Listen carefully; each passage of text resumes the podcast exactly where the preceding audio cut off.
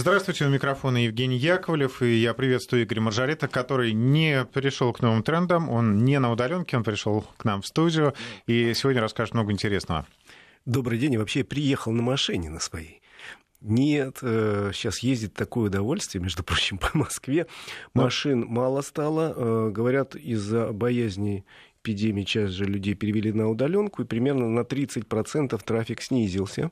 И нагрузка на дороге снизилась, и сейчас ездить по Москве, да и парковаться сегодня удобно, бесплатно. Я нашел легко место возле э, здания телерадиокомпании, хотя обычно воскресенье достаточно проблематично. Ну, надо отметить все равно, воскресенье, конечно, день посвободнее. Посмотрим, что будет в понедельник. А, мы, прежде чем перейдем к обсуждению новостей, хотелось бы тебе, как э, специалисту, задать вопрос. Короткая история. Э, на прошлой неделе встречал супругу в аэропорту, э, аэропорт Шереметьево. На этой неделе? На этой неделе, да, встречал, и час был ранее. В 8 утра прилетал самолет, соответственно, в 6 утра я встал. Э, пока доехал, пока встретил, выезжаем с парковки, э, и прямо на выезде э, едва не сбиваю сотрудника автоинспекции, который отлавливает всех, кто выезжает, чтобы проверить документы. Документы в порядке. Говорит, Евгений Анатольевич, что-то у вас глаза красные, а вы не употребляли ничего? Говорю, конечно, не употреблял, потому что я встал в 6 утра, чтобы приехать в аэропорт. Зачем же мне накануне что-то пить? А давайте мы вас проверим. А, я говорю, давайте проверим. Сейчас мы составим протокол, вот задержание, да, там мы от вас отвезем в наркодиспансер, ну, это займет, конечно, время, но что делать? Ну, вот мы вас зато проверим, потому что у нас есть такие подозрения. Даже, кажется, от вас пахнет. Но э, ситуация, то есть, получается такая провокационная. А, в общем, в наркодиспансер меня не везут, пугают. Такое ощущение есть, что, ну, что-то пытаются предложить. В этот момент уже не выдержала моя супруга, мы стали скандалить с инспекторами, в итоге нас отпустили, а, потому что время потерянное, а, людям нужно ехать на работу, а, а инспекторы вот тянут время. Э, вот хотелось бы разобраться, в каких случаях тебя имеют право остановить, в каких э, случаях ты можешь э, сослаться на то, что у тебя недостаток времени и никуда не ехать и так далее? На самом деле сотрудники полиции, ДПС имеют право, конечно, остановить, если у них есть основания для того, чтобы остановить. Э, просто для проверки документов сейчас не имеют права, но у них всегда есть там целый список причин, по которым они э, тебя остановили. Например, подозрение в том числе, что ты находишься в состоянии алкогольного опьянения. Но при этом, представившись, сотрудник полиции должен объяснить, что я подозреваю, что вот вы употребляли алкоголь. У них есть там примерно 10 Э, э, признаков того, что человек, может быть, употреблял алкоголь. Ну, это те же самые красные глаза, красный нос, э, трясущиеся руки водителя, когда он подает документы, запах изо рта, там неустойчивая э, Запах алкоголя. Да, естественно. Неустойчивая когда, поза, когда человек встает, ну и так далее. Там их много. Они тебя должны объяснить, и если у них есть подозрение, отправить на освидетельствование. Провести его могут они сами, если у них есть соответствующий прибор с функцией распечатки, это довольно большая штука, по размеру сравнимая с обувной коробкой. И э, туда вбиваются данные там, водителя, э, дышишь, и, соответственно, тут же вылазит такой чек, где написано, что вот Евгений Анатольевич, вот в, там, в 6 часов 15 минут, автомобильный номер такой-то, и такое-то содержание алкоголя, э, паров алкоголя в воздухе. Ты знаешь, что есть э, минимальный допуск. Это, по, если говорить по воздуху, 0,16 э, а по э, анализу крови это 0,3 промилле. 0,16 миллиграмм, если в воздухе, на кубический литр. Кажется так. Могу чуть ошибиться с формулировкой, но то, что 0,16 точно. Соответственно, они должны это сделать, но при этом составить некое количество документов. И, пользуясь тем, что люди спешат, не очень честные сотрудники полиции, к сожалению, такие встречаются, пытаются... У меня было такое в жизни э, тоже, ну, правда, несколько лет назад, когда мне э, в Ставропольском крае два веселых капитана там уговаривали признаться, что я выпивал. А я говорю, нет. Они говорят, выпивал? Я говорю, нет.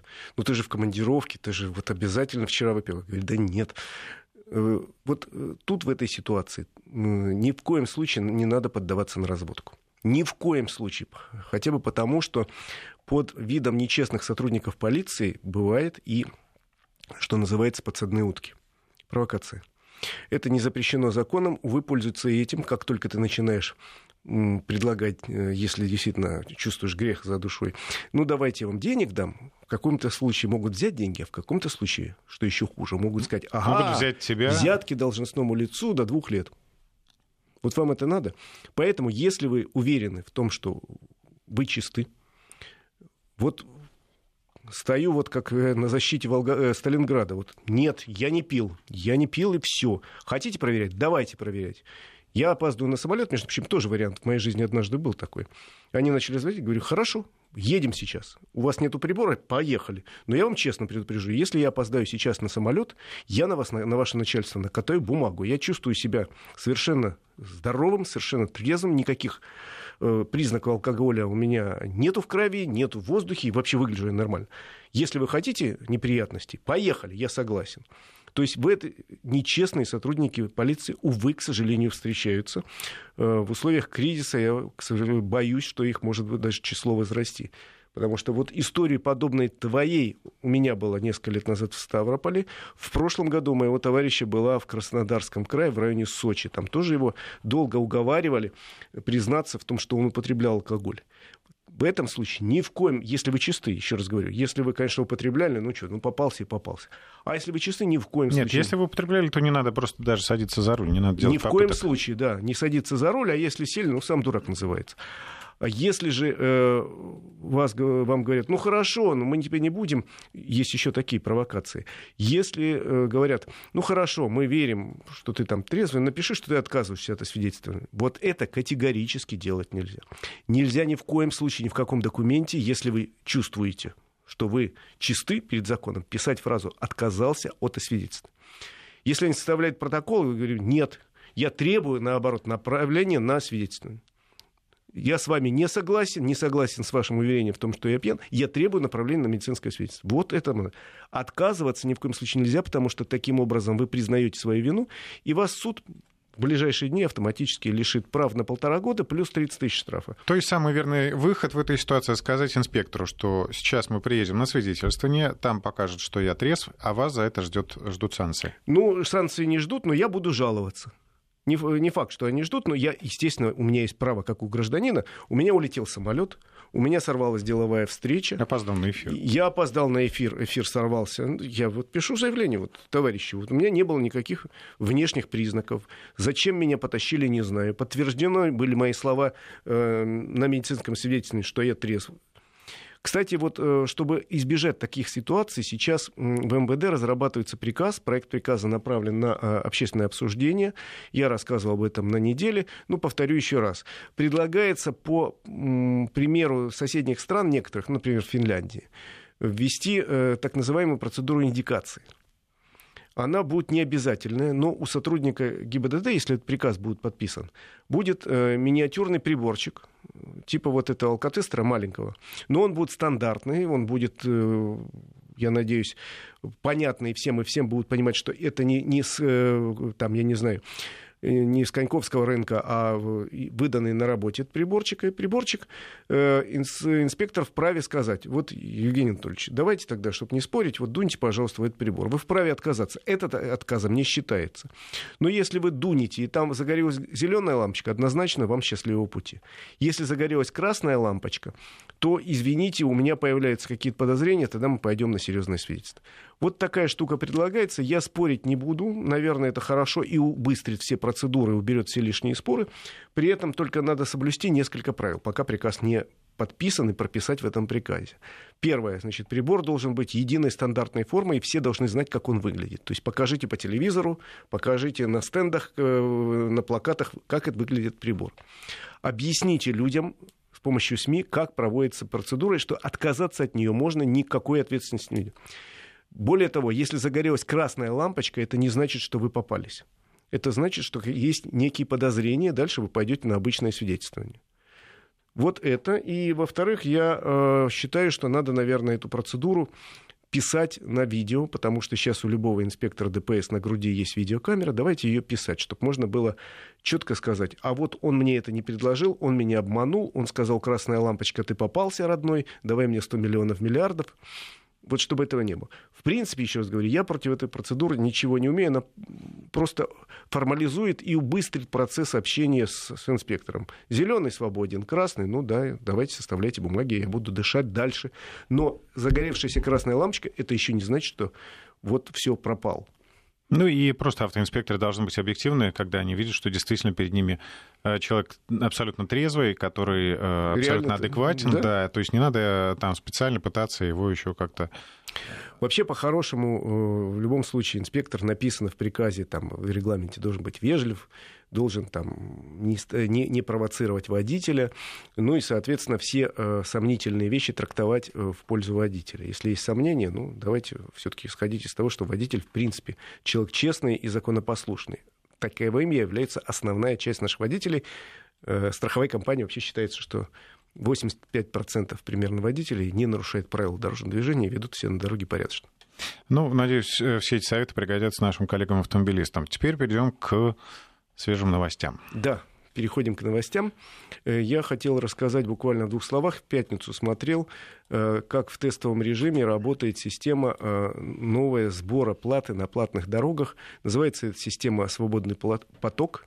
«Свободный поток». По-английски это называется «Free Flow». И такие системы уже в некоторых странах мира внедряются, и теперь в этом году начнут ее внедрение в России. На трассе на ЦКАДе, Первая часть ЦКАДа сегодня, э, в конце года заработает. У нас же ЦКАД — это центральная кольцевая автодорога, которая проходит примерно в 50 километрах от столицы. Строится с нуля, это будет скоростная дорога, разрешенная скорость будет примерно 130 км в час. И э, задача этой центральной кольцевой автодороги транзитные потоки от столицы увести подальше, чтобы разгрузить ту же самую Московскую кольцевую автодорогу, разгрузить город Москву от транзитного транспорта. Дорога будет, еще раз говорю, скоростной, э, новая вся будет, исключительно будут развязки, э, никаких светофоров, никаких пешеходных переходов. И в конце этого года, в четвертом квартале, должны в строй ввести первый участок от трассы М1 Санкт-Петербург до трассы М7 Волга. Э, плюс еще введут трассу на западе Москвы, но там участок будет, который будет бесплатный. А если говорить вот о платном скоростном участке на э, севере и северо-востоке столицы, там будет система безбарьерная, вот это самое, свободный поток. Суть в том, что э, нету привычных шлагбаумов, ты просто проезжаешь по этой дороге, ну, естественно, там предварительно стоит 100-500 э, стендовые указатели, что вы выезжаете на платную дорогу, и дальше ты едешь. Вот то, что я видел на трассе М4 Дон, сейчас опробуется. Это рамка обычная, ну, которых довольно много на трассах. Как правило, на них устанавливается табло переменной информации, где пишут там, знаешь, э, снизьте скорость, там, дождь на трассе, или там температура такая-то, или впереди ДТП. Э, вот на этой э, рамке, на 64-м километре трассы М4 Дон, висит некое количество специальных камер, которые в тестовом режиме сейчас опробуются. Я посмотрел, как они работают. Сейчас, еще раз говорю, в тестовом режиме они не э, начисляют вам никакую сумму, но просто проезжающий автомобиль одновременно э, отсматривает несколько специальных камер. Первая камера обычная, которая, э, видеокамера, просто считывает номер, и, соответственно, э, количество осей, это важно для расчета платы за проезд. Э, вторая камера инфракрасная там отсматривает габариты автомобиля, э, есть специальный радар, который э, лазерный, который в плохую погодные условия подскажет, э, что это именно автомобиль номер такой-то. Собственно, несколько вот этих камер и работает именно потому, что нужна гарантия, что,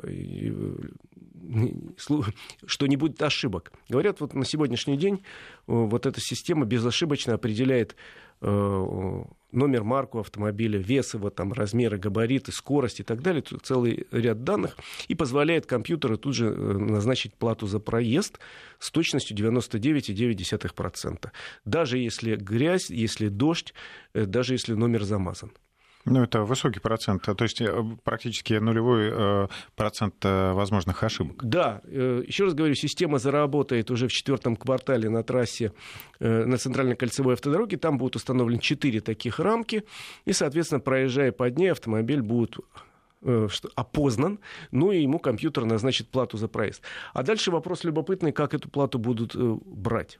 Значит, во-первых, у многих водителей сейчас, особенно у транзита, кто ездит, э, коммерческий транспорт, как правило, уже есть транспондеры. Если есть транспондер, то одна из камер просто считывает с него э, сумму, которую за, за проезд. Если транспондера нету, то по номеру определяется, э, собственно, владелец автомобиля, и владельцу автомобиля приходит письмо счастья, где написано Уважаемый э, Евгений Анатольевич, вы проехали по нашей дороге, вам насчитано там 100 рублей, пожалуйста, заплатите в течение, допустим, 30 дней. Срок пока э, по закону не прописан, но будет прописан, э, сейчас в Госдуме этот закон лежит, первое чтение прошел, срок будет прописан, допустим, 30 дней. И тогда ты в течение 30 дней должен заплатить эту сумму. Если ты не заплатил, то штраф. Потому что в первом чтении в Госдуме уже принят закон о том, что наказание ввести за э, попытку не заплатить за платный проезд. Э, судя по всему, наказание будет 2500 э, рублей за первую попытку. Для рецидивистов это будет 5000 рублей. Чтобы это было сравнение, сравнительно со стоимостью проезда.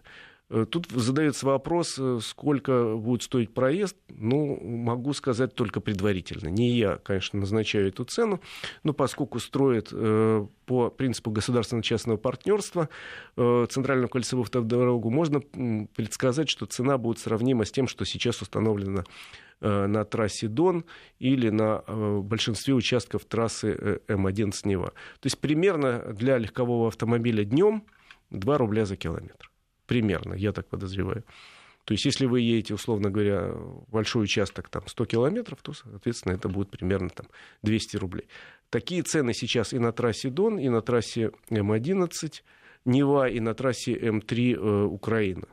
В принципе, если у вас есть транспондер, соответственно, это будет сумма меньше, потому что транспондер кроме того, что сейчас на платных трассах дает возможность проехать через ворота без остановки, так шлагбаум автоматически поднимается, он еще представляет определенные скидки для тех людей, э, кто этот самый транспондер купил. Ну и в наше время, в котором мы живем, он еще позволяет не передавать наличные деньги ага, и не получать очень, очень наличную важно, сдачу. Кстати, да.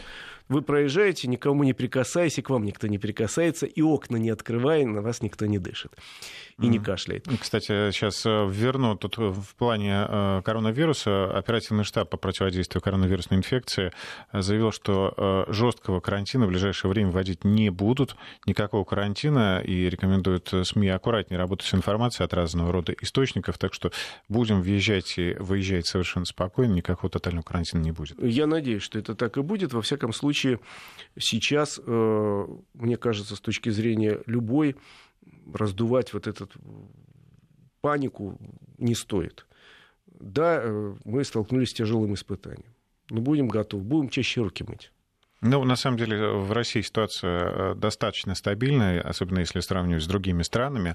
Э, плюс мы еще и другим странам помогаем. В Италии, например, специалистов наших отправляем. Ну, это хорошо. Это хорошо, потому что я очень надеюсь, что вот эта эпидемия заставит больше дружить больше с соседями общаться. Мне очень не нравится, что в Европе поставили кордоны между странами и э, там начинают тянуть на себя одеяло. Но, в принципе, если начнут страны помогать друг другу, это будет здорово. И, может быть, какие-то э, шероховатости, которые были до сегодняшнего дня, завтра при, получится преодолеть. Так, ну, кстати, давай теперь о недружелюбных иностранцах, а, которые а, любят очень... приезжать к нам и нарушать правила. Это очень важная тема. Дело в том, что у нас действительно есть такая проблема, связанная с иностранцами, которые нарушают правила и, соответственно, потом не платят штрафы. Э, дело в том, что камеры, конечно, иностранные машины снимают, но просто куда отправить это письмо счастья, непонятно. У нас, к сожалению, нету э, координации с другими странами, нету ни, ни с Европой, ни с азиатскими странами. И поэтому этим пользуются очень многие водители, нарушая правила на прополую. Если помнишь, была такая э, смешная, может быть, грустная история когда начали проводить, начиная с прошлого года, рейды, останавливать машины с иностранными номерами, пробивать по базе данных, и пробили на одного из иностранцев и выяснили, что у него более тысячи неоплаченных штрафов. Это серьезно. С этой темой столкнулись многие страны, и вот первые такую систему ввели наши соседи белорусы, я, по-моему, рассказывал, как у них работает. Примерно таким же образом система будет работать и у нас. Сейчас в МВД э, прорабатывается приказ, по которому как раз водители с иностранными номерами при выезде из страны будут в обязательном порядке пробивать по базе данных. И если у них э, числятся неоплаченные штрафы, ему будет предложено, вот, пожалуйста, как вот у белорусов стоят терминалы, пожалуйста, заплатите штраф в электронном виде, с помощью э, банковской карточки. Если человек отказывается заплатить, то в качестве залога оставляется автомобиль, ну и дальше разбираться с ним будет либо суд, который примет решение, э, либо э, человек все-таки соберет деньги и заплатит штрафы, если он сильно часто нарушал, и суммы накопились большие. Слушатели вот пишут, что мешает отправлять на границу и не выпускать, пока не оплатят. Ну, не было такого законного положения. Вот сейчас как раз э, МВД разрабатывает это положение с тем, что оно в ближайшее время когда границы, конечно, откроют, вступило в силу в полном объеме. И кроме того, что вот не пускать, понимаешь, тут же надо все-таки дать возможность людям заплатить. То есть поставить хотя бы те же самые терминалы или сделать пункты приема денег на границе, на всех переходах. Пока этого нет. Вот у белорусов есть Например, я видел, как это организовано и под Смоленском, и под Минском, и под да? Брестом, да. И такого же порядка должны у нас системы работать, чтобы человек, да, я виноват, я нарушил, но я готов там заплатить. А сейчас вот я смотрю цифру, в прошлом году МВД зафиксировали 340 тысяч нарушений правил дорожного движения автомобилями с иностранными номерами. Понимаешь, вплоть до того, э, это отдельная тема, можно как-нибудь поговорить, что у нас некоторые несознательные люди намеренно покупают автомобили с иностранными номерами. Такая была разрешена штука с армянскими номерами, от с Нового года запретили.